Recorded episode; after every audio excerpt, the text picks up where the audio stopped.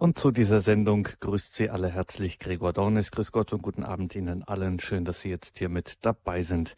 Die Barmherzigkeit Gottes in den Gleichnissen Jesu, das ist das Thema dieser Sendung mit Klaus Berger.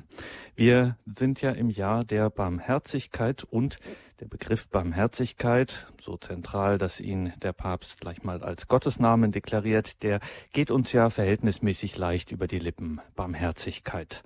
Wenn man dann fragt, was genau Barmherzigkeit meint und zur Konsequenz hat, da können dann die Meinungen beträchtlich auseinandergehen. Grund genug, einen Blick ins Neue Testament zu werfen.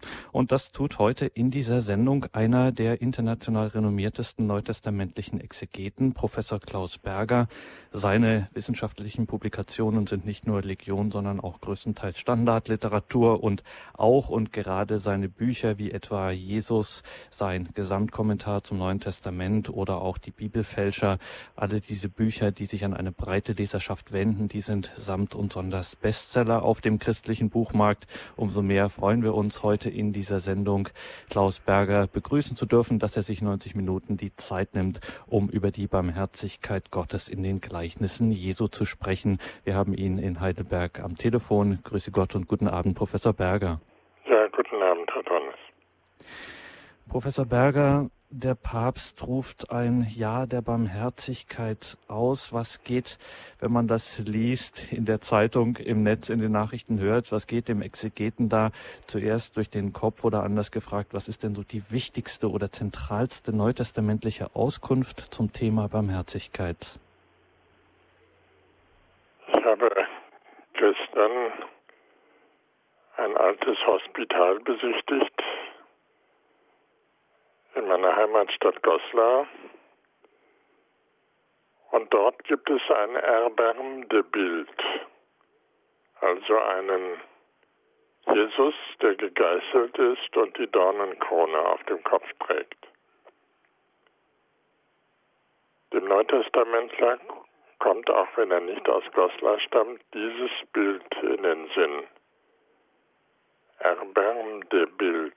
In Jesus Christus hat sich Gott der Menschen erbarmt, indem er unser Leiden trägt und daran wird sichtbar, dass Gott sich durch unsere Not im Innersten getroffen weiß. Denn das Wort Erbarmen, verwandt dem Wort Barmherzigkeit, synonym manchmal mit dem Wort Mitleid. Dieses entspricht in der hebräischen Bibel dem Wort Racham, das heißt das Eingeweide, der Unterleib, die Organe im Unterleib. Und ähnlich ist es im Griechischen, Splanchna sind dort gleichfalls die Organe im Unterleib. Also wenn man sich erbarmt oder wenn man Mitleid empfindet, dann wird man im Innersten bewegt. Nicht im Kopf, sondern im Bauch, würden wir auf Deutsch sagen. Dorthin also gelingt dann der Aufruf zu helfen, wo kein Verstand hindringt bei Bewusstsein. Das innerste und inwendige Leben. Im Deutschen sagen wir dafür manchmal, etwas hat mich ins Mark getroffen oder etwas geht durch Mark und Bein. Das heißt, wir Deutschen denken da mehr, um, um es medizinisch zu sagen, osteologisch, also in der Knochendimension. Das Mark bezieht sich auf die Knochen, während die Griechen und Juden in der Bibel mehr gefäßchirurgisch denken. Sie denken also an die Organe im Unterleib. Und dieser innerste Bereich der Vitalität spielt in der herkömmlichen Theologie überhaupt keine Rolle. Ich habe vorhin mit einem Dominikaner telefoniert, der sagte, bei Thomas von Aquin wird über diesen Bereich überhaupt nicht nachgedacht. Dagegen unsere Wahrnehmung der innerste Bereich der Vitalität, in dem Erbarmen spielt, ist der Bereich, aus dem wir leben und aus dem wir Leben weitergeben. Und dorthin zieht auch der Weg vom Leib und Blut Christi, wenn wir kommunizieren. Ein Gedanke, den ich noch nirgendwo gefunden habe, dass Gott in der Kommunion wirklich und leibhaftig berührt unsere Eingeweide, unser Innerstes. Das Ziel der Eucharistie ist daher nicht Kopf und Verstand, sondern Kopf und Bauch. Ähm, sichtbarlich ist Bauch die letzte Adresse. Biblisch gesehen berührt Gott in der Kommunion daher den Bereich der Eingeweide, den Bereich des Bauches von der Innenseite her, aus dem heraus wir lieben und fühlen. Gestern habe ich auf einer Bahnfahrt irgendwo die Frage entdeckt, wie viele Schmetterlinge passen in einen Bauch? Fragezeichen. Um diesen Bauch geht es. Wenn man sagt, ich habe Schmetterlinge im Bauch, äh, dann fühlt man sich fröhlich und, und lustig und unternehmungslustig. Das also kommt einem Exegeten in den Kopf, wenn man das biblische Menschenbild vergleicht mit unserem. In unserem Menschenbild spielt der Verstand eine große Rolle und die Knochen, äh, im biblischen Menschenbild der Bauch. Und über diese Barmherzigkeit Gottes, über diese innerste Vitalität sprechen Sie heute oder denken Sie heute nach in Betrachtung der Gleichnisse Jesu.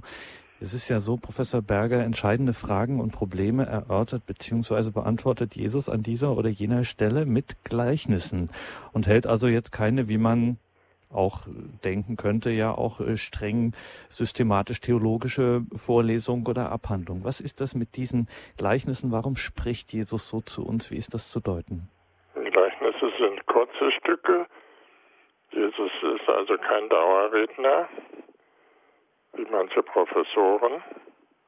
Und in Markus 4 wird gesagt, Jesus hat nur in Gleichnissen gesprochen. Und zwar deshalb, sagt der Evangelist Markus das, ähm, weil man von Gott nur entweder apophatisch reden kann, also indem man sagt, was Gott nicht ist, er ist nicht sterblich, er ist nicht endlich, oder indem man von Gott bildlich redet. Aber bei den Bildern, wie zum Beispiel Vater oder ähm, Himmel, wie die Juden sagen, da ist dann immer die Unähnlichkeit größer als die Ähnlichkeit. Bei den Bildern, die wir für Gott gebrauchen, ist äh, immer ein ganzes Stück Unähnlichkeit. Und deswegen hat man entdeckt im Laufe der Jahrhunderte, dass sich diese biblischen Bilder und Gleichnisse immer nur auf wenige Punkte bezieht, also nicht im Ganzen äh, gelten, äh, wenn man zum Beispiel sagt, Gott ist ein Vater, dann geht es äh, nicht darum, dass der Vater die Prügelstrafe ausführte und dass der Vater meistens mit den Behörden zu tun hat und dass der Vater in manchen Ländern allein Auto fahren darf die Mutter nicht, sondern in der Bibel geht es bei dem Wort Vater überhaupt um nichts Patriarchalisches, sondern darum, dass der Vater vor allem sorgt und schützt. Und dieses Sorgen und Schützen hat Beziehung zu dem, wovon wir heute reden, nämlich zum Erbarmen Gottes und zur Barmherzigkeit Gottes.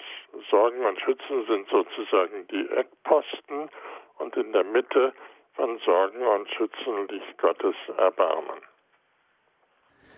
Die Barmherzigkeit Gottes in den Gleichnissen Jesu. Das ist unser Thema heute hier in der Standpunktsendung bei Radio Horeb und Radio Maria. Wir sind verbunden mit Professor Klaus Berger aus Heidelberg und freuen uns nun, Professor Berger, auf Ihren Vortrag, Ihre Gedanken zum Thema Barmherzigkeit Gottes in den Gleichnissen Jesu. Ich möchte Ihnen, liebe Hörerinnen und Hörer, zunächst die beiden Gleichnisse nennen, in denen von der Barmherzigkeit Gottes und vom Erbarmen Gottes überhaupt die Rede ist. Außerhalb der Gleichnisse haben sie die Rede von Gottes Erbarmen vor allem im Magnificat und im Benediktus, also beim Evangelisten Lukas. Aber das sind Hymnen und äh, die besingen äh, Gottes Barmherzigkeit, während in Gleichnissen die Rede von der Barmherzigkeit Gottes nur zweimal vorkommt. Und zwar in Matthäus 18 im Gleichnis von dem ungerechten Sklaven und in Lukas 15 im Gleichnis vom verlorenen Sohn. Ich beginne mal mit dem unbekannteren der beiden Gleichnisse in Matthäus 18. Sie kennen die Story vielleicht noch aus Erinnerung. Da ist die Rede von einem König, zu dem ein Schuldner äh, geführt wird, ein Sklave, der ihm 10.000 Denare schuldig ist. Das sind ungefähr 40.000 Euro. Und dann heißt es nach der Übersetzung Berger Nord, also von meiner Frau und von mir übersetzt, weil er nichts zurückbezahlen konnte, befahl der Herr, ihn selbst, seine Familie und seine ganze Habe zu verkaufen, um den Erlös einzuziehen. Der Herr beruft sich also auf das Recht. Da fiel der Sklave, heißt es weiter, auf die Knie vor ihm und rief, verlängere doch bitte meine Frist, dann will ich dir alles zurückbezahlen. Da erbarmte sich der Herr des verschuldeten Sklaven. Wir haben übersetzt, da ließ sich der Herr des verschuldeten Sklaven erweichen. Er ließ sich erweichen, befahl, ihn freizulassen und er ließ ihm die ganze Schuld. Der Sklave ging davon und traf einen seiner Mitsklaven, der ihm 100 Denare schuldete, also 2000 Euro. Er packte ihn an der Kehle, würgte ihn und sagte, zahle zurück, was du mir schuldest. Er lässt sich also nicht erbarmen, erweichen und erbarmt sich nicht. Da fiel der Mitsklave auf die Knie ähm, und erbat eine Frist, aber das wird abgelehnt und äh, zur Strafe ähm, muss der erste Sklave, dem der Herr die Schuld erlassen hatte, äh, ins Gefängnis, äh, bis er den letzten Heller bezahlt hat. Das heißt, das ganze Unternehmen war für die Katz. Wir erinnern uns nachher daran, dass ähm, das Erbarmen Gottes darauf zielt, weitergegeben zu werden von uns dass wir nicht damit zufrieden sind, zum Beispiel, dass wir freigesprochen werden in der Beichte von unserer Schuld, sondern dass wir, wenn wir wirklich von Gottes Erbarmen auch uns treffen lassen, dass wir uns dann auch erbarmen können. Das wäre der Anfang einer nicht so individualistischen, auf das Ego konzentrierten Betrachtung der Gleichnisse und der Sakramente. Das andere Gleichnis kennen Sie besser, das ist das vom verlorenen Sohn. Und dort äh, kennen Sie die Story, der leichtlebige Sohn lässt sich sein Erbe ausbezahlen und ähm, vergeudet es und kommt ähm, in dem Ausland, wo er tätig ist, aufs Feld zum Schweinehüten. Und dann heißt es, dort sah er die Johannesbrotbaumschoten, die als Futter für die Schweine dienten, und er hatte einen riesen Hunger, aber niemand gab ihm welche. Da ging er in sich und sagte sich, manch ein Lohnarbeiter meines Vaters hat mehr Brot als genug und ich muss hier Hunger sterben. Ich will mich zu meinem Vater aufmachen und ihm sagen, Vater, ich habe gesündigt vor Gott und vor dir. Ich habe es nicht verdient, weiter dein Sohn zu heißen. Stell mich als einen Lohnarbeiter an. Da machte sich auf zu seinem Vater, dieser erblickte ihn schon von weitem und sein Sohn tat ihm von Herzen leid. So haben wir übersetzt, das heißt im Griechischen, und er erbarmte sich seines Sohnes. Der Vater rannte auf den Sohn zu, fiel ihm um den Hals, umarmte und küsste ihn. Die weitere Geschichte kennen Sie. Der ältere Bruder ist dagegen, lässt sich aber dann doch überreden, mitzufeiern, dass der verlorene Sohn wieder da ist. Das sind die beiden Gleichnisse, die ausdrücklich die Hauptfigur des Gleichnisses, nämlich den König oder den Vater des verlorenen Sohnes, an der Stelle Gottes äh, ansiedeln und äh, von seinem Erbarmen sprechen. Dabei fällt uns auf, dass äh, in diesen beiden Gleichnissen und auch in anderen verwandten Gleichnissen ähm, dieses Erbarmen etwas zu tun hat mit Leben können und Überleben können. Der verlorene Sohn bekommt zu Hause ausreichend Nahrung, anders als die Flüchtlinge von Idomene im Augenblick. Und ähm, der Schuldner war durch Gottes Erbarmen seine Schuld los. Und biblisch-theologisch gesehen ist es ganz interessant, weil es in beiden Fällen darum geht, dass Gott die Schuld von Menschen aufhebt und dadurch ihre Lebensmöglichkeit wiederherstellt. Der Sklave, der Geld geliehen hatte, das er nicht zurückbezahlen konnte, konnte seine Schulden nicht bezahlen und äh, hatte keine Chance weiter zu leben, denn bei 40.000 Euro Schulden ist man in der Falle, Schuldenfalle.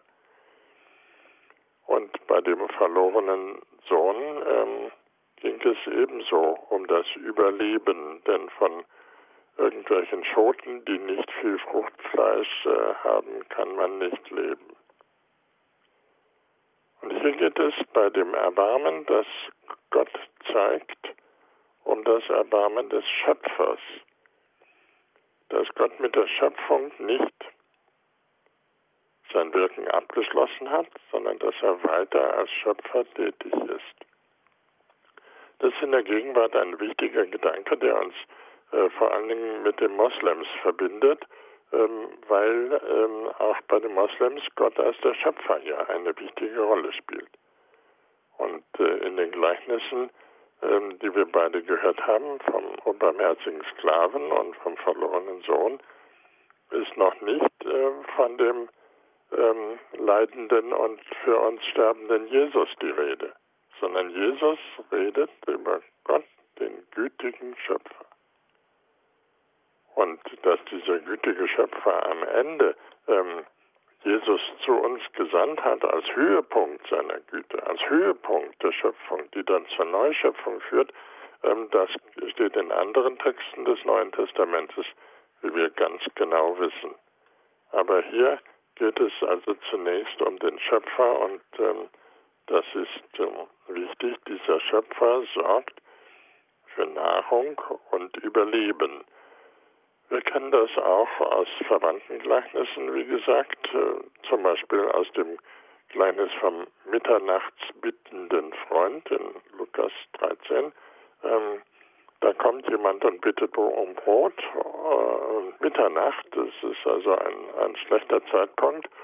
Und der Freund, der ihm das Brot gibt, muss über die schlafenden Kinder drüber steigen, denn damals hat man nur ein Schlafzimmer oder nur ein Bett, in dem alle äh, zusammenliegen. Und ähm, der Freund tut das für ihn, äh, um ihm Brot zu geben. Sozusagen das tägliche Brot, um das wir Gott bitten. Oder es geht um die Sorge. Das Gleichnis vom verlorenen Sohn steht im Zusammenhang von zwei anderen Gleichnissen vom verlorenen Groschen und verlorenen Schaf.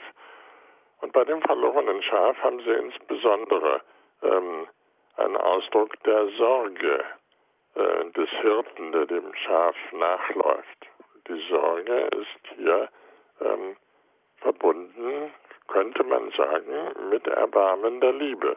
Es heißt nicht so, aber der Sache nach geht es um eben dieses Leben retten, indem ähm, das äh, verlorene Schaf wieder aus dem Gestrüpp befreit wird und äh, mit der Herde auf fruchtbare Weide gehen kann. Kommt hinzu, das beobachten wir, dass in Matthäus 18 wie in Lukas 15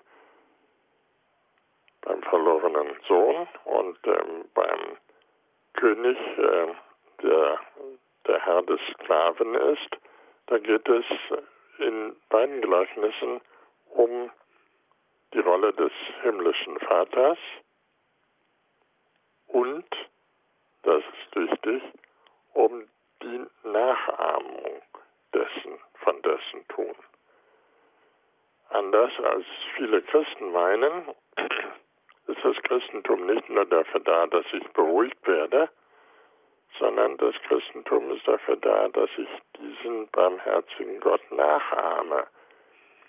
Und das ist der Witz in Matthäus 18. Die Wissenschaftler sagen, die Pointe, dass der Sklave, dem die Schuld erlassen ist, auch seinerseits die viel geringere Schuld erlässt. Und wenn er das nicht tut, dann war das Ganze für die Katz. Und in Lukas 15 beim verlorenen Sohn ist es genauso. Da macht es der Kontext. Ähm, der Kontext ähm, erzählt von den Pharisäern, die nicht verstehen, dass sich Jesus den Sündern zuwendet. Also die Pharisäer, die Umgebung Jesu, seine historischen Kollegen, ähm, verstehen nicht, dass Jesus äh, sich nicht nur an Pharisäer wendet, sondern auch an sogenannte Sünder, das heißt an Menschen, die entweder unmoralisch leben oder so heidnisch wie normalerweise wir äh, zu leben pflegen. Und ähm, dieser Jesus läuft den Sündern nach. Und er, er fordert seine pharisäischen Kollegen auf, es dem Vater des verlorenen Sohnes nachzutun. Der Vater des verlorenen Sohnes ist ein Vorbild in seinem Erbarmen. Auch ein Vorbild im Gleichnis schon für den älteren Bruder.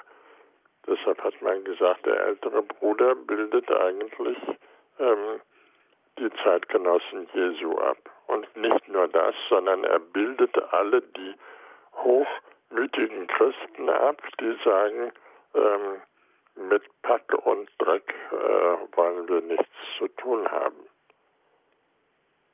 Diese Situation gibt es in der Kirchengeschichte immer wieder, dass äh, dort äh, Christen meinen, sie wären besser als die anderen, aber Jesus sagt, der Vater wendet seinen Erbarmen gerade dem völlig verkommenen, wirklich unter die Räder gekommenen, verlorenen Sohn zu der nicht mehr weiß, wovon er morgen leben soll. Das ist ähm, der ähm, Idealfall, äh, den Gott vor Augen hat. Und in Wirklichkeit, das ist jedenfalls meine Beobachtung, haben wir alle viel mehr mit dem verlorenen Sohn gemeinsam als mit dem älteren Bruder. Der ältere Bruder im Gleichnis wird geschildert als ein vorbildlicher Mensch, der sich nicht zu Schulden kommen lässt, keine Vorstrafen hat und so weiter. Ähm, dagegen der verlorene Sohn, ähm, dem wird alles Mögliche nachgesagt, inklusive Umgang mit leichten Mädchen, ähm, was äh, natürlich nur der ältere gehässige Bruder äh, wiederholt und ähm, gehört hat. Und das liegt natürlich nahe, dass dann die sexuellen Verfehlungen dazu kommen. Es geht also um die Nachahmung Gottes in beiden Gleichnissen. Sei so barmherzig, wie Gott mit dir barmherzig gewesen ist. Wo und wann? Bei der Taufe und bei der Beichte. Und wann immer du ihn um Sündenvergebung bittest. Aber ich denke, man hat die Beichte deshalb eingeführt, damit wir uns da nicht etwas nur vormachen sondern damit der Beichtvater zumindest erkennen kann, dass es uns wirklich leid tut. Denn wenn wir uns nur, was oft geschieht, selbst bemitleiden, dann ist das noch keine Reue. Ein wichtiger Zug, ähm, den wir noch nicht genannt haben in diesen beiden Gleichnissen über Gottes Barmherzigkeit, hat man in der Forschung die Extravaganz genannt. Also extravagant kennen wir von der Mode, wenn jemand ähm, rote Schuhe anhat, äh, wie mein sehr, sehr verehrter Freund Benedikt als Papst, ähm, dann hat man gesagt, das sei extravagant. Ähm, und ähm, das deutsche Wort Extravaganz ist nicht nur auf Mode bezogen, sondern überhaupt auf eine Sprengung des bürgerlichen Maßes und der bürgerlichen Gewohnheiten. Und darum geht es in beiden Gleichnissen erstaunlicherweise. In den Kommentaren habe ich heute Morgen noch gelesen, dass 10.000 Talente, also 40.000 Euro Schulden zu haben, ein Höchstmaß an Schulden ist, das nicht so oft wieder vorkommt. Ähm, mein Höchstmaß an Schulden ähm, ist manchmal bei der Anschaffung ähm, von alten Büchern 10.000 ähm, Euro, aber 40.000 Euro nie gewesen. Also 40.000 Euro ist schon ähm, für Normalverdiener ich rede nicht von VW-Vorständen, ähm, ein Höchstmaß. Und das war es in der Antike auch. Und beim verlorenen Sohn geht es auch um eine Extravaganz, nämlich die Existenz unter Schweinen als Schweinehirt. Das war ähm, zumindest ungewöhnlich für einen Sohn aus gutem Hause. Extravaganz finden wir auch in anderen Gleichnissen und finden wir auch in anderen Begegnungen Jesu mit Menschen. Menschen, die schon ganz lange krank sind, wie der Gelähmte im Johannesevangelium Kapitel 5, 38 Jahre krank, das ist schon extravagant. Bei uns wäre man dann schon längst gestorben, weil die Krankenkassen sich weigerten, weiter zu zahlen. Aber bei Jesus geht es um Extravaganz und er erzählt auch davon, weil das göttliche Erbarmen selber als Antwort auf dieses Übermaß maßlos ist. Der heilige Bernhard von Clairvaux hat das in seinem Traktat De, Diligendo Deo über die, Gottes, über die Liebe zu Gott so gesagt, das Maß der Liebe Gottes ist, dass seine Liebe ohne Maß ist. Also hat Gottes Liebe ein Maß? Antwort nein, sie hat kein Maß, sondern sie ist Liebe ohne Maß. Die Liebe Gottes ist extravagant, weil auch menschliche Zustände oft extravagant sind. Und weil wahrscheinlich jede Sünde, so meine Auffassung, in maßlosem Egoismus bestand. Maßlos ist. Deshalb ist Gottes Antwort auf unsere Maßlosigkeit, dass seine Liebe ohne Maß ist. Gott ist auf jeden Fall unserer Sünde gewachsen, weil er die Regeln der Maßlosigkeit kennt. Das ist oft das Problem bei Verbrechern, dass die Polizei äh, nur Dienstwagen hat, die nicht so schnell sind wie die Autos, in denen die Verbrecher entfliehen. Und die Polizei kann die nie einholen, weil die Verbrecher italienische Sportwagen fahren. Und äh, dagegen ist ein VW-Dienstwagen der Polizei ähm, völlig machtlos. Bei Gott ist es anders. Unsere Maßlosigkeit beantwortet er mit Maßlosigkeit. Warum ist unsere Sünde maßlos? Nun, das kann man sehen, ähm, zum Beispiel am Bankraub. Wer eine Bank beraubt, ähm, will mehr Geld, als ihm zusteht. Und äh, er will möglichst alles, äh, was in der Bank ist. Deshalb sagt er einfach, ich möchte bitte 10, nicht ich möchte 10 Euro, sondern Geld her. Das heißt alles. Oder wenn man Kinder vergewaltigt, ähm, ist man maßlos, äh, weil man äh, nichts kennt außer dem eigenen Macht- und Sexualtrieb. Man achtet auf nichts, das ist äh, Maßlosigkeit und ähm, schon die alten Römer haben gesagt, est modus in rebus und certi denit fines. Es ist ein Maß in allen Dingen und schließlich gibt es ähm, ganz gewisse Grenzen. Und das wird in der Sünde überschritten. Sie ist der Verlust des Maßes und Gott antwortet auf diese Maßlosigkeit, indem er selber maßlos noch in positiven und nicht im destruktiven Sinne ist. Und zur Maßlosigkeit Gottes gehört auch, und das ist das besonders Erstaunliche, die Bedingungslosigkeit. Das ist eine Erfahrung der Beichte, ähm, dass äh, die Beichte nicht nur ein Freispruch ist, sondern ein bedingungsloser Freispruch. Wird zwar gesagt, äh, zur Buße tut dann das und das, aber ähm, wenn man diese Buße nicht äh, tun will, dann ist äh, man nicht richtig voll Reue gewesen, aber für die Vergebung selber kann der Mensch keine Bedingung erfüllen. Das geschieht bedingungslos. Die Maßlosigkeit Gottes wird besonders deutlich an den Gleichnissen vom Verlorenen. Beim verlorenen Schaf ist derjenige, der das Schaf sucht, äh, ziemlich maßlos und man könnte auch sagen verrückt. Er lässt die 99 Schafe stehen und läuft dem einen nach. Oder beim verlorenen Groschen, auch in Lukas 15. Die Frau, die den Groschen, also Sie wissen vielleicht noch, was ein Groschen war, heute würde man sagen ein Cent, ähm, die den wiedergefunden hat, die Frau, die veranstaltet ein Fest und lädt die Nachbarinnen ein und backt Kuchen und ähm, kocht Kaffee oder Tee ähm, für die Nachbarinnen und sagt, wir feiern ein Fest, ich habe den Cent wiedergefunden.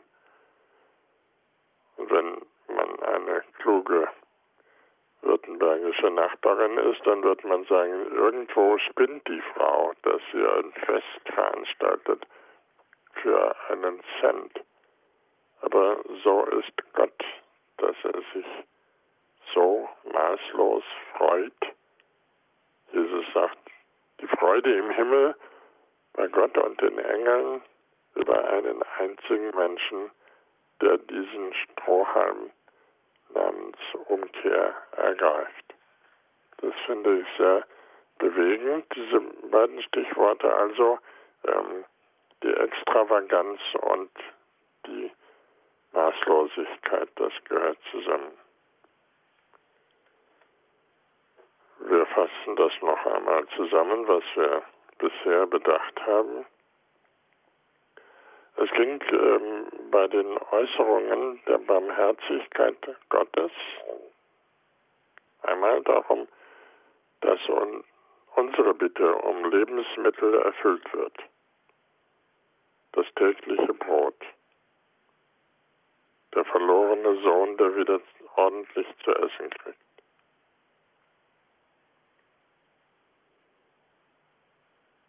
Lebensmittel,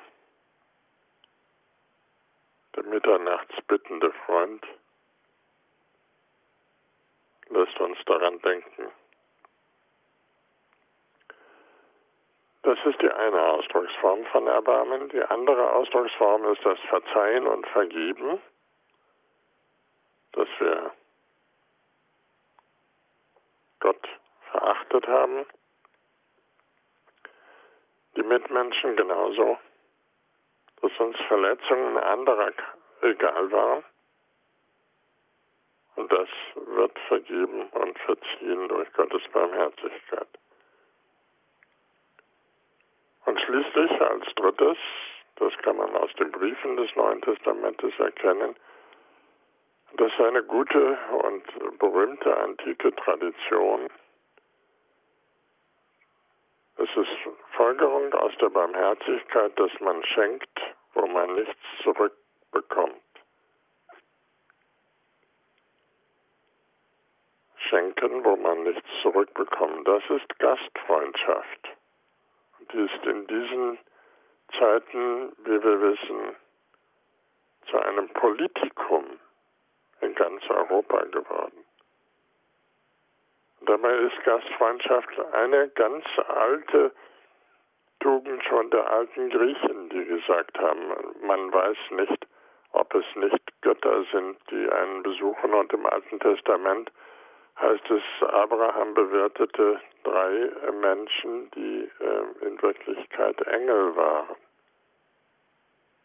Also der Gast, dem Gast begegnet das Fremde und dieser Fremde ähm, ist derjenige, dem man einfach Barmherzigkeit schenkt, wo man nicht guckt, was kriegt man wieder, was, wie, welche Kasse ersetzt mir das, äh, sondern ähm, wo man einfach äh, sagt, wir stiften etwas Neues und was daraus wird, ist uns zunächst egal. Dieses Schenken macht Freude, dieses Schenken hatte immer schon, auch als Europa noch nicht christlich war, äh, bei den alten Griechen und Römern eine Beziehung zum Himmel.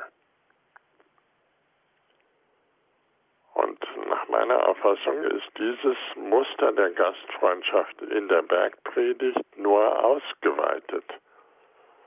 Sie kennen die zum Teil nach Überforderung klingenden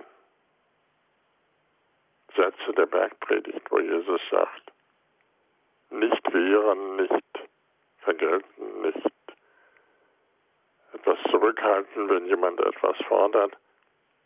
Es geht also überall in der Bergpredigt um diesen einen Grundsatz. Wir können schenken, weil wir stark sind. Auf Deutsch gesagt, das heißt, wir schaffen das, denn wir sind ein reiches Volk. Das ist äh, Bergpredigt pur. Und der Vater von Angela Merkel war mein guter Freund und ähm, übrigens äh, aus einer katholischen Familie in Polen stammend. Ähm, und ihm habe ich äh, eines meiner Bücher gewidmet, weil wir uns so gut verstanden haben. Gerade in diesem Punkt, dass ähm, die Überforderung der Bergpredigt ähm, nicht wirklich ähm, etwas ähm, völlig Jenseitiges und Absurdes ist, sondern dass sie herrührt aus der Gastfreundschaft, die fröhlich und frei geschenkt werden will.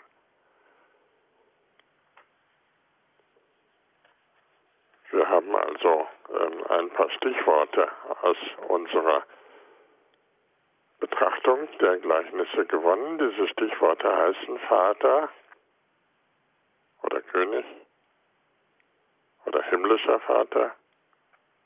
Er heißt Leben oder Schöpfer. Er heißt Nachahmung durch Menschen. Und äh, bei dieser Nachahmung geht es äh, meines Erachtens um das eigentliche Ziel des ganzen Neuen Testaments.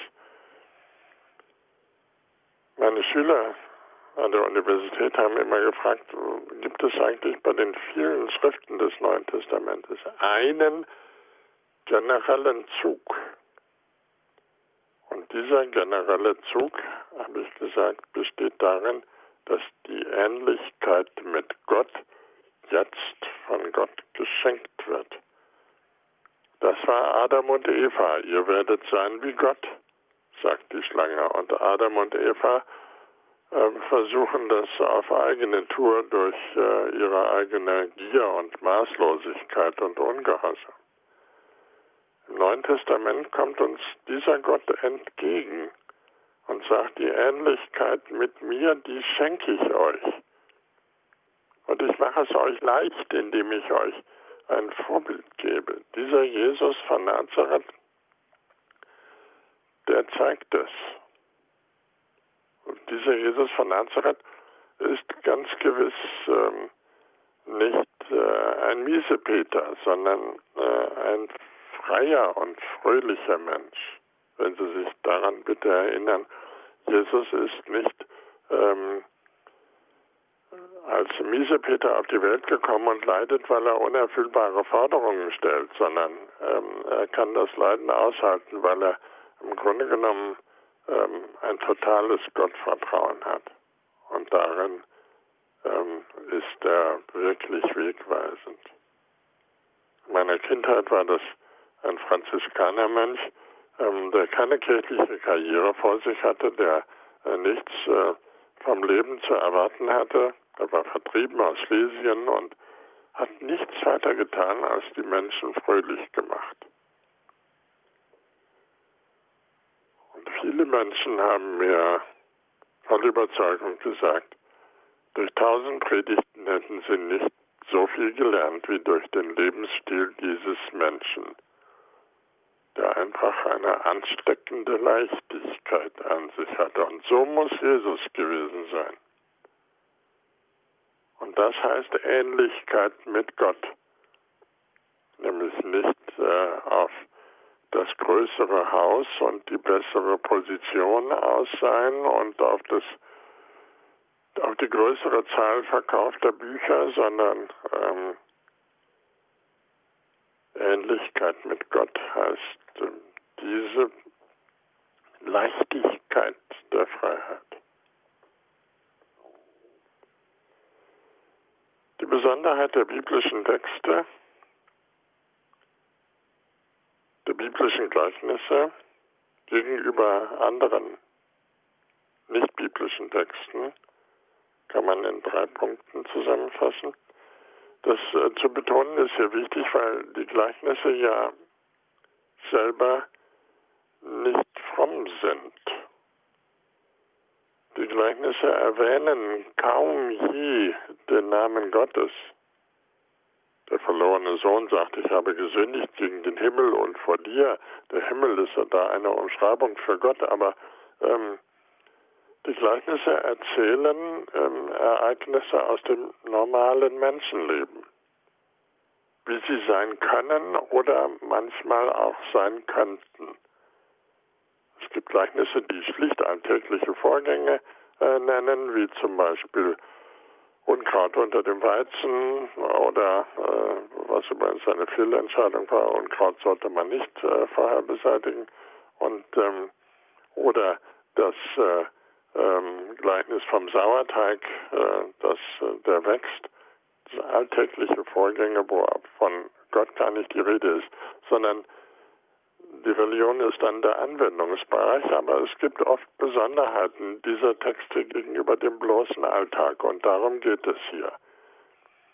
In den äh, genannten Gleichnissen vom unbarmherzigen Sklaven und vom verlorenen Sohn vom mitternachts bittenden Freund, vom verlorenen Schaf, ähm, geht es erstens um die Nachahmung äh, des Haupthandelnden, des Hauptakteurs und zweitens ähm, um ähm, die besonderen die besondere Beziehung zur Schöpfung und drittens ähm, um etwas, das ich nennen möchte, ähm, Existenzbedingung der Kirche. Der Familie, profan gesehen, und der Kirche. Es fängt damit an, dass in den beiden Gleichnissen es um Sündenvergebung geht.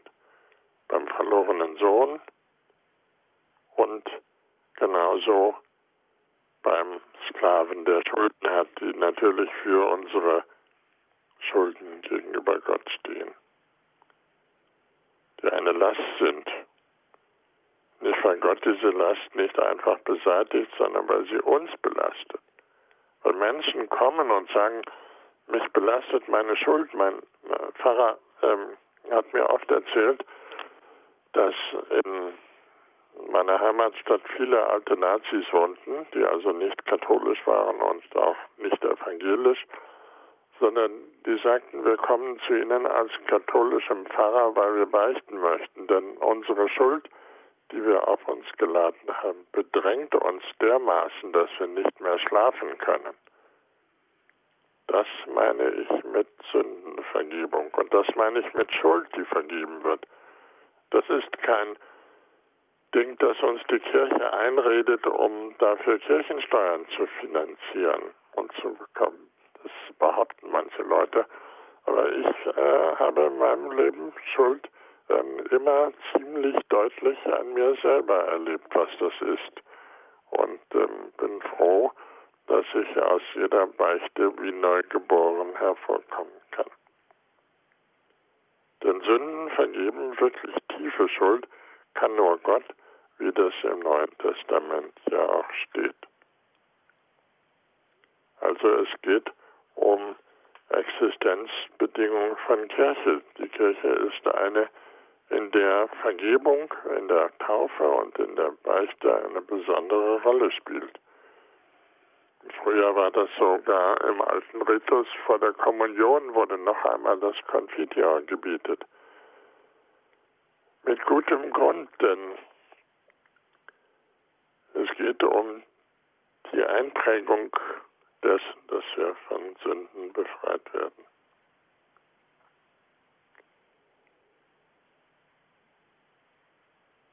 Ziel dieser Gleichnisse, das haben wir festgestellt, ist nicht nur die individuelle Ähnlichkeit des einzelnen Christen mit Gott, die hergestellt wird, sondern es geht um Gottes Volk dabei. Es geht um eine Existenzbedingung von Kirche. In meiner Jugend habe ich den schönen Spruch mal gelesen, ich glaube bei Tolstoi, in Krieg und Frieden, Liebende leben von der Vergebung. Liebende leben von der Vergebung. Das gilt für jede Liebesgeschichte, das gilt für jede Ehe. Wenn Sie verheiratet sind, werden Sie das wissen. Das Leben kann nur weitergehen, wenn wir einander vergeben können. Natürlich nicht, wenn nur einer vergibt, sondern wenn dieses ein Spiel ist, in Gänsefüßchen einander vergeben. Und darauf zielt im Neuen Testament das Gleichnis in Matthäus 18, dass der Knecht dem Mitknecht vergeben kann, ist das Ziel der Aktion. Und das heißt Kirche. Und genauso beim verlorenen Sohn. Sich nicht darüber empören, dass auch Menschen zugelassen werden in die Kirche, die weniger wert zu sein scheinen als wir. Das war schon zur Zeit des Neuen Testamentes die Zulassung von Heidenchristen. Dass äh, Heidenchristen in Augen der Juden minder bemittelt waren und blöd und äh, gottlos und sündig. Die beiden Hauptsünden, die die Heiden haben sollten, waren äh, Besitzgier und Sexgier. Und ähm, deswegen konnte man Heiden nur verachten. Aber dass man das nicht tun soll, sagen diese Gleichnisse von der Nachahmung der Vergebung Gottes. Und ähm, diese Vergebung Gottes wird uns zuteil ähm, in der Taufe, in der Beichte und das habe ich noch nicht genannt, beim Abendmahl, bei der Kommunion. Denn das Blut Christi wird vergossen zur Vergebung der Sünden. Existenzbedingung von Kirche, das nennt man im mittelalterlichen Kirchenrecht die Equitas Canonica. Dass nämlich das Kirchenrecht nicht wie das römische Recht nur funktioniert. Sie wissen, es ist, funktioniert eigentlich ja ziemlich gut, wenn die Menschen etwas besser wären. Ähm, aber Equitas Canonica heißt etwas anderes, nämlich Gnade vor Recht. Dazu hat der Papst ähm, Franziskus neulich die Kurie ermuntert, indem er gesagt hat, richtet, ihr müsst richten, ihr seid kirchliches Gericht in Barmherzigkeit. Das ist eine besondere Eigenschaft des Kirchenrechtes, Equitas Canonica oder Epiki genannt. Ähm, die man im Mittelalter erfunden hat, um das Rechtssystem, das man braucht, ein bisschen christlich zu machen. Ähm, und das lehrt uns etwas Wichtiges. Das war für mich eigentlich bei der Vorbereitung ähm, unserer, unserer Meditation über die Gleichnisse das Erstaunliche. Menschen verzichten auf eigene Ansprüche, die sie von Rechts wegen in der Gemeinschaft, in der sie leben, wohl hätten. Aber die Gemeinschaft lebt gerade und nicht zuletzt vom Verzicht auf die Rechte, die man hat. Nochmal. Menschen verzichten auf eigene Ansprüche, die sie in der Gemeinschaft hätten, in der sie leben.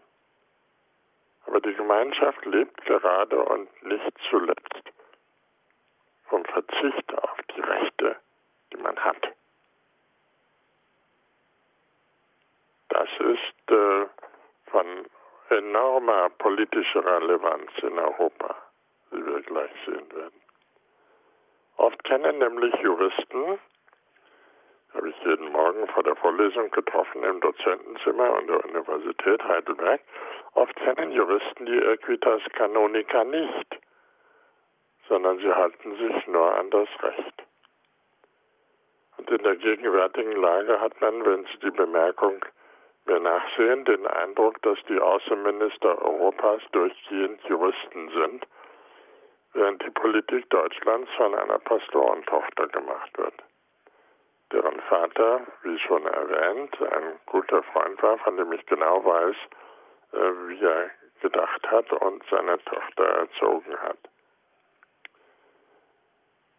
In der Kirche wird das Recht nicht verachtet, aber im Zweifelsfall geht Gnade vor Recht. Ich möchte unsere Überlegungen schließen mit einem Gebet. So habe ich auch meine Vorlesungen in Heidelberg an der Universität beschlossen. Himmlischer Vater, du bist der Gott des Erbarmens. Um dein Erbarmen flehen die Psalmen. Die Propheten verkünden dessen Sieg über die Sünde. indem du Jesus, deinen Sohn, zu uns gesandt hast, hast du Gnade vor Recht ergehen lassen. Lass uns die Gnade ergreifen, damit wir dem Recht des Richters nicht zum Opfer fallen. Das ist nur und allerdings, lieber Vater im Himmel, eine Frage des Jetzt. Lass uns jetzt dein Erbarmen, besonders im Sakrament der Beichte, bei dem es keine Verurteilung, sondern nur Freispruch gibt, lass uns jetzt dein Erbarmen erkennen und uns aneignen. Lass uns so der Strafe entgehen, die wir sonst verdient hätten. Wir sind gewohnt, deine Güte und Barmherzigkeit zu verachten. Schenk uns einmal die Demut, dass wir uns beschenken lassen. Amen. Klaus Berger hier in der Standpunktsendung bei Radio Horeb und Radio Maria mit Gedanken zur Barmherzigkeit Gottes in den Gleichnissen Jesu.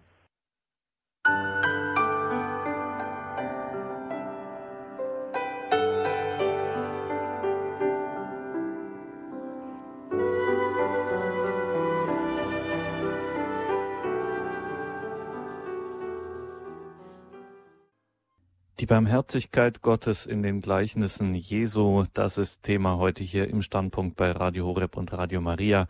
Mein Name ist Gregor Dornis.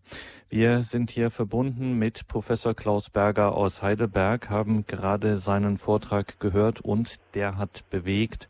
Es klingeln schon die Leitungen. Wir gehen nach Ankum zur Frau Fechler. Grüße Gott, Frau Fechler.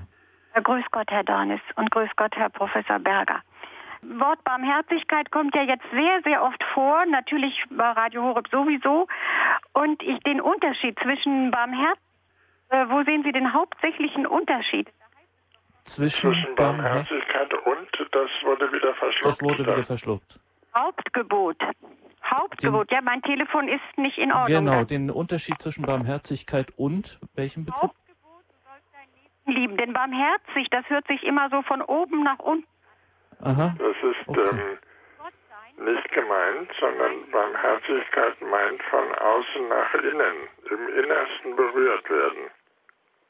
Während ähm, Liebe im Alten Testament ein umfassender Begriff ist, der in auch im Neuen Testament alles äh, zum Inhalt hat, von der Feindesliebe bis zur Verwandtenliebe, bis zum Verhältnis von Mann und Frau. Ähm, bei der Barmherzigkeit und beim Erbarmen ist es etwas Besonderes, dass mich nämlich die Not und die Schuld und ähm, die Verzweiflung des anderen berührt und ich mich in seiner eigenen Not wiedererkenne. Das ist gut, dass Sie darauf aufmerksam machen. Das habe ich ähm, zu wenig erwähnt und äh, das verdanken wir jetzt Ihnen. Dankeschön, Frau Fechler. Wir haben es jetzt doch noch verstanden. Alles Gute nach Ankommen, Gottes Segen. 089 517 008 008, unsere Telefonnummer hier für die Sendung. Ich muss an dieser Stelle, Professor Berger, aber trotzdem nochmal bei dem, bei dieser Frage von der Frau Fechler etwas renitent bleiben.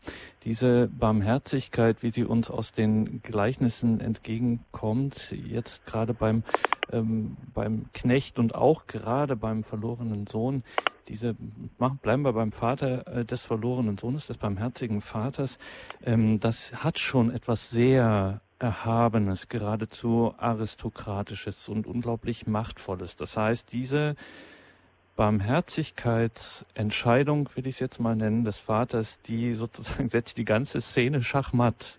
Äh, dagegen kann niemand was machen die kommt aus einer völligen äh, Souveränität. Also jetzt auch wenn wir so im Alltag sagen, naja, ihr mit eurer Barmherzigkeit, das hat so ein bisschen was äh, Schwächliches, äh, das ist so ohne, ohne Fleisch und Zähne.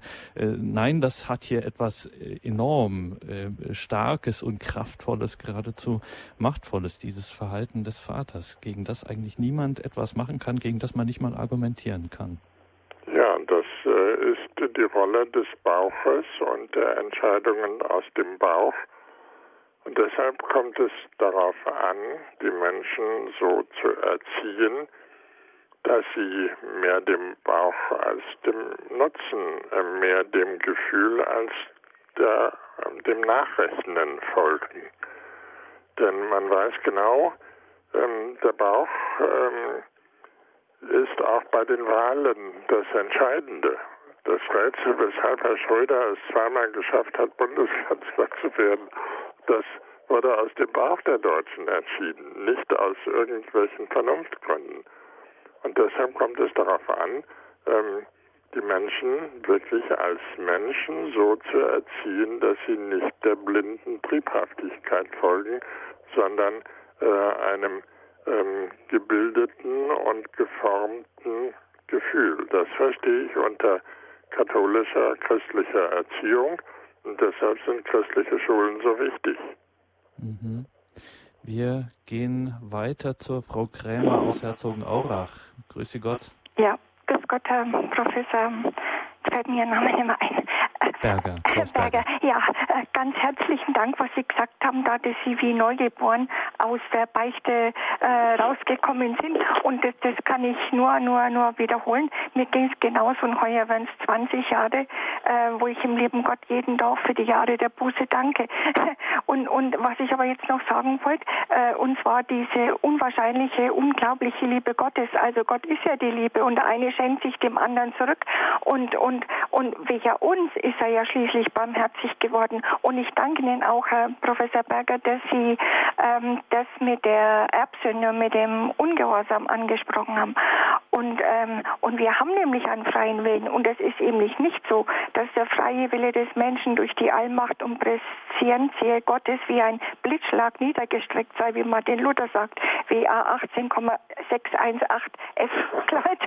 Und, und jetzt bitte, jetzt hätte ich aber doch noch ein Anliegen. Ach so, ja. Und ohne das weiße Gewand, das, das, das kriegt man ja in der heiligen Taufe. Ne? Und die, die soll man halt auch leben. Und ohne das weiße Gewand können wir nicht in den Himmel kommen. Das, das sind Fakten mit dem Hochzeitsmahl, wissen wir auch. Und jetzt hätte aber noch ein Anliegen, und zwar äh, bezüglich, ich weiß, vielleicht ist ja auch schon gesagt worden, mit den Muslimen. Also äh, die haben, das ist nämlich nicht der Gott, das ist Allah, ist ein Götz, äh, das ist nicht der Gott der Christen. Und da haben wir ja ganz klar das Wort Gottes, wer den Sohn leugnet, hat auch den Vater nicht. Und wer den Sohn bekennt, hat auch den Vater. Preise den Herrn und seine Mutter. Gut, jetzt höre ich auf, es kommen bestimmt noch mehr dran. Ganz genau, danke schön, Frau Krämer. Alles ja. Gute nach Herzogenaurach. Ja, wiederhören. Wir gehen weiter nach Radolf Zell zum Herrn Hager. Ja, guten Abend, äh, Walter Hager. Ja, ich hätte eine Frage, Herr Berger. Und zwar, wenn es im Evangelium heißt, äh, äh, wie Jesus, also wie einer Jesus nachfolgen will und äh, der sagt, äh, ja, ich will dir nachfolgen, aber ich möchte erst meinen Vater begraben. Jesus sagt aber dann, lass die Toten ihre Toten begraben.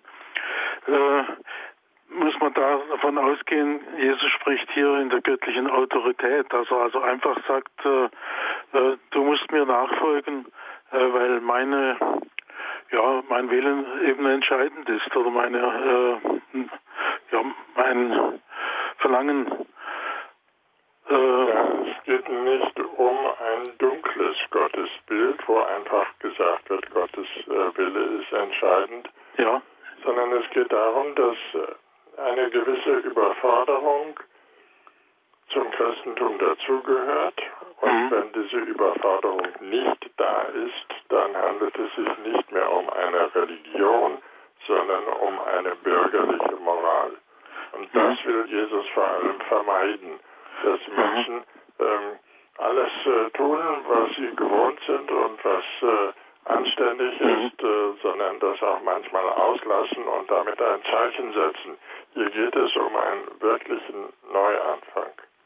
Ja, aber schon Dieser Neuanfang hat mhm. radikale Konsequenzen, ähm, auch in Bezug auf Jesu eigene Ehelosigkeit. Das habe ich äh, noch mit Absicht nicht erwähnt im Vortrag. Das gehört aber auch dazu, mhm. dass Jesus sagt, ich verzichte sogar auf das Allernormalste, was mhm. ich, nämlich auf eine Frau, um dadurch meiner Hoffnung auf das Himmelreich Ausdruck zu geben. Aha. ich der Bräutigam bin. Ah, könnte das natürlich auch für nachfolgende Generationen genauso gelten, nicht so, also bis auf den heutigen Tag, nicht? Wenn ich den Ruf Gottes höre, ist das entscheidend, nicht? Ja, ja, natürlich. Ja, ja. Ähm, hier ähm, gilt ähm, eine gewisse äh, Unverhältnismäßigkeit und eine gewisse Durchbrechung dessen, was normal ist. Ja. Als ich Pfarrer äh, werden wollte, hat meine Verwandtschaft auch gesagt, das ist doch nicht normal, mhm. katholischer Priester ja. Zölibat zu halten. Mhm. Das ist doch nicht normal. Ja. Mein eigener Vater hat dagegen protestiert. So war das ja, ja. in der Geschichte des Christentums bei allem, äh, was irgendwie mhm. neu war. Da, ja. Dafür muss man ähm, und wird man verzichten, um seine Freiheit zeichenhaft zum Ausdruck mhm. zu bringen. Es geht um die Freiheit am Ende und nicht um einen Zwang. Gilt das dann auch, äh, wie sagt Jesus mal, es sind Menschen, die Gewalt den Himmel erreichen wollen, also äh, diejenigen, die mit Gewalt den Himmel erreichen, aber das äh, verurteilt er doch, oder? Oder wie würden Sie das sehen? Ja, das Wort heißt, das Himmelreich ähm, erleidet, ja, leidet Gewalt. Gewalt. Ja, so, dass ich das richtig zitiere. Das weiß man nicht genau, wie es deuten soll. Ich würde sagen, ähm, es äh, ähm, ist äh, nicht ähm, geschenkt, äh, einfach äh, mhm. zu haben, sondern es ist schon anstrengend. Ja, dass man also, ja, ja, dass es einem nicht in den Schoß fällt, sozusagen. Ja. Ja, gut, ja, vielen Dank. Dankeschön, Gute. Gottes ja. Segen nach Adolf Zell, auf ja. Wiederhören, Herr Hager. Ja, ja, und genau das ist schon mal die richtige Gelegenheit, darauf hinzuweisen, dass Klaus Berger nämlich am kommenden Wochenende, genauer von Freitag bis Sonntag, im Kloster Weltenburg ein Seminar halten wird, der etwas unbekanntere Jesus-Ärgernis-Zumutung grotesker Humor. Es geht um eben genau solche Stellen, die immer wieder für Fragen sorgen, schwierige Bibelstellen, insbesondere Jesus-Worte, wo man sich erstmal verwundert die Augen reibt und sagt, was ist denn hier gesagt und gemeint? Und äh, genau darum wird es in diesem Seminar gehen, 11. bis 13. März im Kloster Weltenburg. Wir haben das auch nochmal im Infofeld zu dieser Sendung verlinkt. Professor Berger, ich muss einfach noch mal ein bisschen ähm, ein bisschen den Advocatus Diaboli spielen, ähm, weil in diesen Gleichnissen es schon auffällt, Sie haben es ja auch erwähnt, dass wir auf der Seite, eigentlich sind wir mit dem verlorenen Sohn gemeint, aber trotzdem so, wenn ich jetzt zum Beispiel an das Gleichnis vom verlorenen Schaf denke. Ähm, da ist eigentlich, besteht eine 99-prozentige Wahrscheinlichkeit, dass ich nicht das verlorene Schaf von den 100 bin, sondern eben in der Herde der 99 anderen stehe. Und die fallen immer so in diesen Gleichnissen irgendwie äh, beiseite oder kommen nicht zu dem Recht, das sie haben. Und ganz besonders natürlich auch der ältere Sohn, mit dem man ja eigentlich verstehen kann in seiner Empörung und in seiner Wut. Wie gesagt, der hat eigentlich sich nicht schuld, zu Schulden kommen lassen, war immer ordentlich, wenn der Vorwurf stimmt, dass er nicht mal ähm, nicht ein ähnliches äh, Festmahl oder so mal bekommen hat das ist ja durchaus anzunehmen, dass dem etwas stimmt. Das scheint so ein bisschen, wenn man sich im naiv in die Bibel schaut, hat man das Gefühl, zum Beispiel die Erstgeborenen, die haben eigentlich immer die schlechteren Karten gezogen. Äh, die werden dann äh, sozusagen die Nachfolgenden kriegen immer besondere himmlische Günste.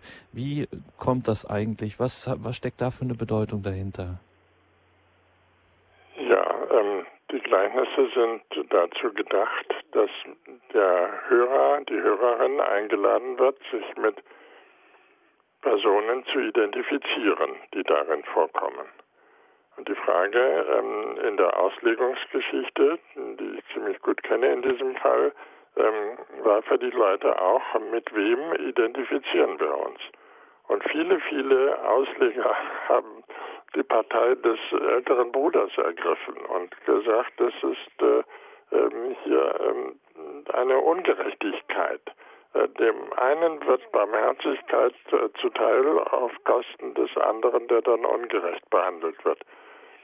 Das ist äh, wie das Problem des Herrn Gabriel ähm, im Augenblick äh, mit den Flüchtlingen, die er ähm, gerne äh, Verhältnis setzen möchte zu allen Menschen, die in Deutschland meinen, sie hätten schon Not genug und äh, die dann neidisch sind auf die Flüchtlinge. In der Auslegungsgeschichte kann man ganz genau sehen, ähm, dass dieser ähm, dieses Gefühl, Gott ist äh, hier ähm, ungerecht, er bevorzugt den Falschen, dass dieses verbreitet ist. Aber ähm, es geht nicht um die Frage, dass wir Gott beurteilen, sondern ähm, dass wir uns in einer dieser Figuren wiedererkennen können.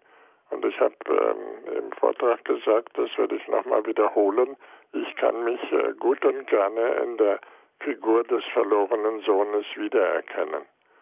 Und es gibt ja, wie Sie wissen, von André Gide und äh, äh, sogar die Ausweitung dessen, dass er sagt, ähm, der verlorene Sohn ist dann wieder weggegangen von zu Hause und wieder in die Fremde, weil ihn das Abenteuer reizte. Ähm, Soweit ist es bei mir nicht gekommen, aber ähm, man kann das schon verstehen, dass ähm, diese betuliche Geborgenheit ähm, die Menschen religiös taub werden lässt und dass man ähm, oft ähm, Echo findet ähm, bei Menschen, denen es nicht so gut geht. Ich musste in meiner Jugend mal für die Caritas sammeln. Und bei den wohlhabenden Normalbürgern wurden die Türen zugeknallt. Und diejenigen, die gegeben haben, waren die Flüchtlinge, denen es selber dreckig ging. Sie haben den höchsten äh, Einsatz äh, für meine Caritas-Sammlung gegeben, nämlich 50 Pfennig. Das war damals viel Geld. ähm, da war ich ganz stolz drauf, dass das äh, arme Leute sind, die ein Gespür haben ähm, für andere Arme, während ähm, wohlsituierte Menschen äh, sagen, ähm, Gott ist ungerecht. Gott ist gerecht ähm, und vor allen Dingen barmherzig und er lässt äh, Barmherzigkeit vor Recht ergehen, äh, indem er sich der schreienden Not ähm, zuwendet und äh, damit gleichzeitig ähm, die anderen äh, auffordert, ein gewisses Mittelmaß an üblicher Not zu ertragen. Das ist so. Wir gehen nach Darmstadt. Herr Buhr, wenn ich das richtig lese, hat uns angerufen. Grüße Gott nach Darmstadt. Ja, guten Tag, Herr Professor Berger. Ich möchte noch auf ein anderes Gleichnis hinweisen, und zwar auf das Gleichnis, wo zwei in die Synagoge gehen, um zu beten. Der Pharisäer und der Zöllner. Und da kommt auch etwas zum Tragen, was die Barmherzigkeit Gottes doch auch sehr äh, kennzeichnet. Man muss schon darum bitten und man muss schon äh, vor Gott die richtige Haltung haben. Denn der Pharisäer hat sich ja nun auch bemüht, äh, Gott gefällig zu leben, aber nach Barmherzigkeit in dem Sinne hat er sich wahrscheinlich gar nicht so sehr gesehnt.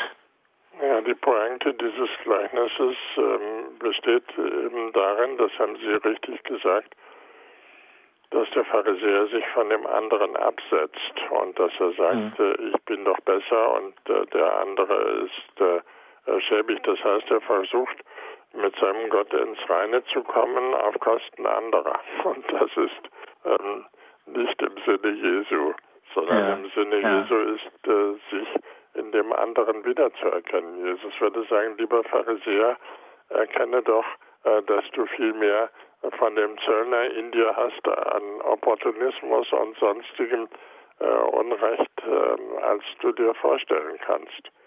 Es geht ja. also um die Fantasie hinsichtlich der eigenen Wahrheit. Bin mhm. ich in Wahrheit ein äh, frommer, gerechter Mensch, äh, der ähm, mit dem Herrgott auf Du und Du steht und äh, auch das Recht hat, ähm, über die Kirche ähm, beliebig zu urteilen und sozusagen den Weltenrichter zu spielen? Ähm, oder ähm, bin ich doch eigentlich auch nicht besser als der korrupteste Bischof in meinem Land? Und das Letztere ist die Wahrheit. Ja, ja, sicher. Das war jetzt auch noch ein Anliegen dieses Gleichnisses. Bloß äh, eben das, was Sie auch natürlich deutlich erwähnt haben, äh, das war eben, dass man äh, die Barmherzigkeit an sich auch erbitten muss. Also man muss so weit sein, dass man sagt, ich brauche die Barmherzigkeit Gottes. Ja, das ist zum Teil richtig. Ähm, manchmal aber ähm, muss man dies nicht erst sagen, sondern äh, mhm. sie begegnet einem dort, wo man sie nicht erwartet hat. Also den Lebenslauf, den der Herrgott mit jedem Einzelnen von uns äh, zusammenführt, ähm, ist ganz verschiedenartig. Und äh, manche müssen erst um ähm, Erbarmen bitten, das ist wahr, äh, mhm. aber manchen wird es einfach so geschenkt äh, wie die Sonne am Morgen, die aufgeht und strahlt. Ja, da haben Sie recht, das habe ich auch erlebt. Da haben Sie recht, ja. Gut, vielen Dank nochmal okay. für Ihre Worte. Dankeschön, alles Gute nach Darmstadt. Danke für Ihren Anruf. Professor Berger, Sie haben gesagt, Menschen äh, verzichten, also dass die Gemeinschaft zu einem großen Teil davon lebt, dass sie auf eigene Ansprüche verzichtet und das in diesen Gleichnissen, insbesondere in Matthäus 18 ja ganz gezielt auch auf Kirche, auf Gemeinde, wie das auch immer heißt, ähm, zielt. Gilt das generell oder wo setzt das an? Anders gefragt, ähm, wann ist der Punkt erreicht, wo ich auf den Anspruch verzichten muss und denn es gibt ja immer so Zeiten, bis zu denen äh, der Anspruch sozusagen nicht nur gerechtfertigt, sondern auch notwendig ist. Also zielt auch so ein bisschen eine fernere Richtung auf, Stichwort Barmherzigkeit, Gerechtigkeit, aber machen wir es mal hier von der Gemeinde. Ab wann ist der Punkt erreicht, wo ich auf den Anspruch zu verzichten habe? Ja, das ist eine kirchengeschichtlich auch sinnvolle Frage. Paulus erörtert die Frage in 1 Korinther 7 und dort sagt äh, 1 Korinther 6 und 7, dort sagt er, es gibt Christen, die Prozesse gegeneinander führen. Das äh, kennen wir aus jeder Gemeinde. Ähm, dass auch äh, Katholiken gegeneinander prozessieren, äh, besonders natürlich dort, wo es mehr davon gibt, in größeren Städten. Ähm, aber Paulus sagt dann, eigentlich ähm, ist es sowieso eine Schande, wenn ihr äh, das äh, tut und euch dadurch bloßstellt vor den anderen. Ähm, und das ist schlechte Reklame. Für Paulus äh, gibt es deshalb schlecht ein Mittelweg vor. Wenn ihr etwas gegeneinander habt, dann ähm, lasst das doch Menschen in der Gemeinde machen, die ein Gemeindegericht darstellen. Und das ist der Ursprung äh, des bischöflichen Gerichtswesens gewesen, das dann leider im Laufe der Jahrhunderte verkümmert ist äh, und äh, kaum noch existiert, weil die Leute auch keine Zeit haben. Aber eigentlich ähm, war dies einer der Ursprünge ähm, des kirchlichen Rechtes, dass man sagt, in der Kirche müssen wir anders urteilen, nämlich mehr mit Barmherzigkeit als mit dem puren Buchstaben. Ähm, und wann nun der Zeitpunkt gekommen ist, dass man auf das Recht verzichtet, ähm, das muss und darf der Einzelne entscheiden. Paulus ist ja nicht äh, derjenige, der sagt, die Leute, die da Prozesse gegeneinander führen, exkommuniziere ich hiermit. Das äh, hätte er wohl tun können, aber er tut es nicht. Und deshalb dürfen wir, wenn Menschen sich nicht an die Bergpredigt halten, nicht verurteilen. Wir sind nicht deren Richter. Das ist deren Gewissensentscheidung. Aber wir dürfen sagen, es wäre eine bessere Reklame für das Christentum, wenn wir darauf verzichten, unser Recht durchzusetzen.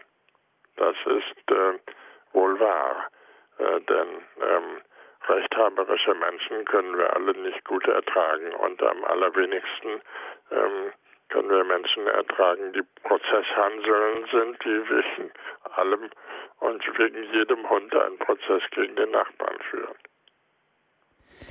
Die Barmherzigkeit Gottes in den Gleichnissen Jesu, das war Thema heute hier im Standpunkt bei Radio Horeb und Radio Maria. Wir waren im Gespräch mit Professor Klaus Berger, emeritierter Neutestamentler der Uni Heidelberg.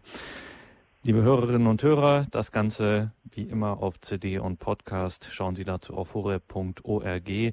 Und wenn Sie schon auf unserer Homepage sind, dann schauen Sie ins Tagesprogramm, ins Infofeld zur Sendung. Dort finden Sie weitere Hinweise zu Klaus Berger, insbesondere natürlich auch zu seinen Büchern und es sei noch einmal hingewiesen, am kommenden Freitag beginnt es bis zum 13. März, also bis zum Sonntag, gibt es dort ein Seminar, der etwas unbekanntere Jesus, wo es um schwierige Bibelstellen, besonders pointierte äh, Jesus-Worte und Begebenheiten geht, die nicht so ganz eingängig sind, die uns sehr fremd erscheinen und dazu gibt es dann Erläuterungen, Auslegungen, Betrachtungen von Klaus Berger im Kloster Weltenburg, 11. bis 13. März. Danke Ihnen allen fürs Dabeisein. Danke vor allem auch an Nicole Daiber in der Regie. Das war heute viel zu tun im Hintergrund. Danke dafür. Sie begleitet Sie nun weiter hier durch das Programm mit der Komplett um 21.40 Uhr geht es dann mit dem Gebet, dem Nachtgebet der Kirche weiter. Mein Name ist Gregor Dornis und Danke vor allem Ihnen, Professor Berger, dass Sie sich jetzt heute Abend die Zeit genommen haben und es gibt. Wir kehren noch einmal zum Schluss dieser Sendung zum Gleichnis vom verlorenen Sohn oder Gleichnis vom barmherzigen Vater, wie es auch genannt wird, zurück. Immer wieder wird darauf hingewiesen, in dem Gleichnis taucht die Mutter des verlorenen Sohnes nicht auf. Und in einem ihrer Bücher gibt es einen Brief der Mutter des verlorenen Sohnes. Und das sind sozusagen die Gedanken, die Betrachtungen, mit denen diese Sendung dann ausklingt. Ja, das ist mein Buch über das Vaterunser, ähm, auf das Sie angespielt haben, im Herder Verlag vor zwei Jahren erschienen. Und äh, unter anderem schreibt äh, diese Mutter des verlorenen Sohnes, an diesem Brief, den sie postlagernd äh, adressiert. Ich kann dich nicht bitten, nach Hause zu kommen. Das musst du schon selber wissen, wann es soweit ist. Mit Vater habe ich darüber gesprochen, wie es wäre, wenn du nach Hause kämst. Er hat gesagt, er litte wie ein Hund darunter, dass wir dich verloren hätten. Er hat gesagt, dass er schier wahnsinnig würde vor Freude, wenn du wiederkommst. Nicht damit wir jemanden haben, den wir um Sorge aufpäppeln und verwöhnen können, sondern weil du so ansteckend fröhlich bist, weil du die reine Lust am Leben ausstrahlst, die uns im Alter oft abgeht. Mein liebes Kind, ich weiß nicht, ob dich dieser Brief lebend erreicht. Ich weiß nicht, in welcher Verfassung du dann sein wirst. Es gibt für alles eine Zeit im Leben. Es gibt eine Zeit des Weggehens und es gibt eine Zeit des Heimkehrens. Du sollst nur wissen, wann immer du heimkehrst und in welcher Verfassung auch immer du dann sein wirst, eines sollst du wissen, wir warten auf dich. Größer kann keine Sehnsucht sein und es gibt ein paar Vertreter der Gottesgelehrtheit, also der Theologie, die sagen, dass so auch Gott über uns Menschen denkt. Und Gott habe, so sagen sie ihnen versichert, dass selbst wenn eine Mutter ihr Kind vergessen könnte, er uns doch nicht vergessen würde, uns verloren gegangene Kinder. Glaub mir, eine Mutter kann ihr Kind nicht vergessen. Nicht nur, wenn es klein und zerbrechlich ist und friedlich schlummert oder jede Minute nach Mama schreit, sondern auch als es groß wurde und ein selbstständiger Mensch. Und glaube mir, wenn Eltern ihr Kind nicht vergessen können, dann können sie in Gedanken jeden Weg mitgehen, auch den in die äußerste Hölle. So ähnlich heißt es in einem Psalm, und wenn ich ans äußerste Ende des Meeres ginge, so wäre das dir nicht fremd. Im Psalm heißt es sogar, so wärest du dort. Das können Eltern nicht, aber sie können warten und sie können es sich vorstellen, wie es dem Kind zumute ist, besonders wenn es im Ausland oder in fremder Gegend hungert und friert. An den Eltern kannst du viel über Gott lernen und das Geheimnis alles Seins und umgekehrt an den Eltern viel über Gott. Deshalb heißt es vom Kind, dass es verloren geht vor dem Himmel, das verloren geht. Vor dem Himmel und vor den Eltern habe ich gesündigt. Und dass der Verlust des Kindes in die Fremde wie ein Tod ist. Und wenn es zurückfindet, das ist wie wenn ein Toter wieder lebendig wird. Oft bewundere ich beim Zuschauen, wie rührend auch die Tiere, jedenfalls die Säugetiere, Väter und Mütter sich um ihren Nachwuchs kümmern in zärtlicher Selbstverständlichkeit, wie sie Gefahren abwenden und Nahrung herbeibringen. Sie tun das mit sanfter Sicherheit, wie geführt von natürlicher Inspiration, Anschauung zu Unterricht für höheres Leben in der Umgebung des Menschen. Die Schöpfung ist so eingerichtet, sagen wir. Und wir sagen, was muss das für ein zärtlicher Herrgott sein, der sich das Leben seiner Kreatur so ausgedacht hat.